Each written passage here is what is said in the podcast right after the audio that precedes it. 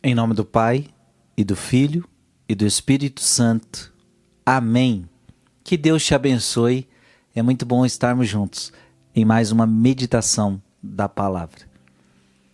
Quero meditar com você 2 Coríntios 4, versículos de 7 a 15. Irmãos, trazemos esse tesouro em vasos de barro para que todos reconheçam que esse poder extraordinário vem de Deus e não de nós. Somos afligidos de todos os lados, mas não vencidos pela angústia. Postos em maiores apuros, mas sem perder a esperança. Perseguidos, mas não desamparados, derrubados, mas não aniquilados. Por toda parte sempre levamos em nós mesmos os sofrimentos mortais de Jesus, para que também a vida de Jesus seja manifestada em nossos corpos. De fato, nós, os vivos, somos continuamente entregues à morte por causa de Jesus para que também a vida de Jesus seja manifestada em nossa natureza mortal. Assim a morte age em nós enquanto a vida age em vós, mas sustentados pelo mesmo espírito de fé, conforme o que está escrito, eu creio e por isso falei, nós também cremos e por isso falamos, certos de que aquele que ressuscitou, o Senhor Jesus, nos ressuscitará também com Jesus e nos colocará ao seu lado juntamente conosco. E tudo isso é por causa de vós, para que a abundância da graça em um número maior de pessoas faça crescer a ação de Deus, a ação de graças para a glória de Deus. Palavra do Senhor. Olha que linda essa palavra, irmãos. Trazemos este tesouro em vasos de barro para que todos reconheçam que este poder extraordinário vem de Deus e não de nós tesouro em vasos de barro. O que você carrega dentro de você é um tesouro. Deus, a palavra. Mas nunca se esqueça de que você é barro. Nunca deixaremos de ser barro. E o que é ser barro? Nada. Nós não somos nada. Diante de Deus nós não somos nada. E por que que Paulo está dizendo isso? Para que ninguém se orgulhe. Porque a riqueza que você tem dentro de você é muito grande e as pessoas podem começar a achar que isso vem de, vem de você, vem de mim. A riqueza que o Frei Gilson possui dentro dele não vem do Frei Gilson, vem de Deus. Eu nunca posso me esquecer que sou barro. Você nunca pode se esquecer que você é barro, senão você se orgulha. Você acha que é você quem está fazendo, porque você tem você tem sabedoria, você tem conhecimento, você tem você tem tesouros no teu coração, mas lembre-se, quem guarda esses tesouros é barro. Somos barro, somos frágeis, somos nada. Somos pecadores, somos frágeis. E olha que bonito. Isso é um pouco da sua vida. Somos afligidos de todos os lados.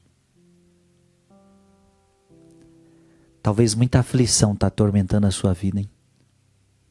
Talvez a sua a vida é aflição para tudo que é lado, na família, no casamento, no trabalho, na faculdade, entre os amigos, no seu relacionamento. Talvez é você é afligido de todos os lados, mas olha o que os apóstolos diziam: mas não vencidos pela angústia. Nós somos afligidos por tudo que é lado, mas nós não somos vencidos pela angústia. Postos entre os maiores apuros, A gente passa por cada apuro, Paulo está dizendo, eu passo por cada apuro, talvez você também esteja passando por cada apuro, mas sem perder a esperança. Isso que é importante, você passa apuro, mas não perde a esperança. Perseguidos, é perseguido por este, é perseguido por aquele, é pelo seu vizinho, pelaquela pessoa da sua família, é por aquela pessoa no seu trabalho, você é perseguido lá na sua igreja, você é perseguido por todos os lados, mas não desamparados. Mas Deus não me desampara. Muitas vezes somos derrubados. Os apóstolos estão dizendo, Paulo está dizendo, muitas vezes nós somos derrubados. Sabe aquele dia, não tem jeito, nós caímos mesmo, nós caímos no chão mas não aniquilados.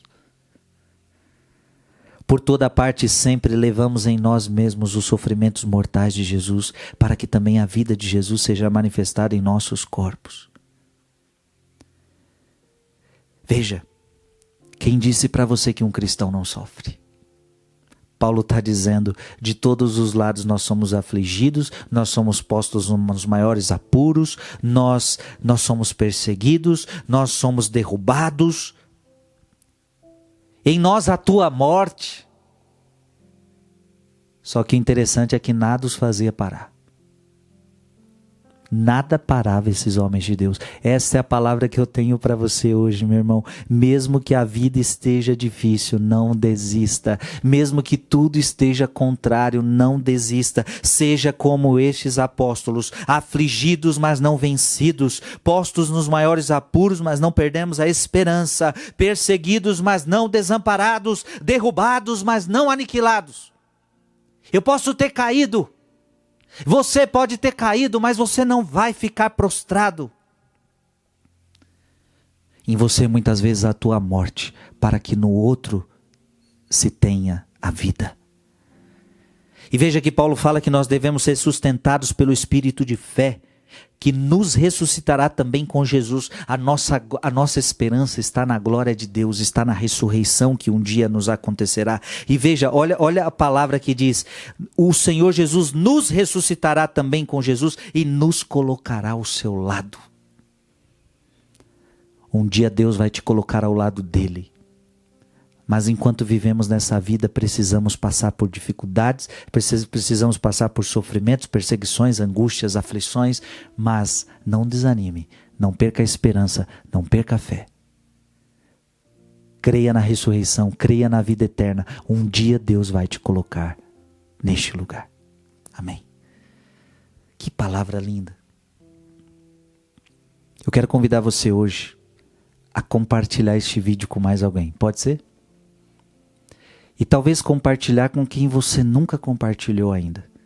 Tem uma pessoa que você ainda nunca mandou essa palavra. Eu sei que você às vezes manda essa palavra para muita gente que você conhece, mas tem, tem vezes que você tem alguém que você ainda não mandou. Tem alguma pessoa que está precisando ouvir essa palavra de hoje. E eu quero convidar você agora a, a pegar este link e a transmitir para o maior número de pessoas que você puder, porque muita gente está precisando ouvir isso, mesmo que a vida esteja difícil. Não desanime, não desista. Que Deus te abençoe. Em nome do Pai, e do Filho, e do Espírito Santo. Amém.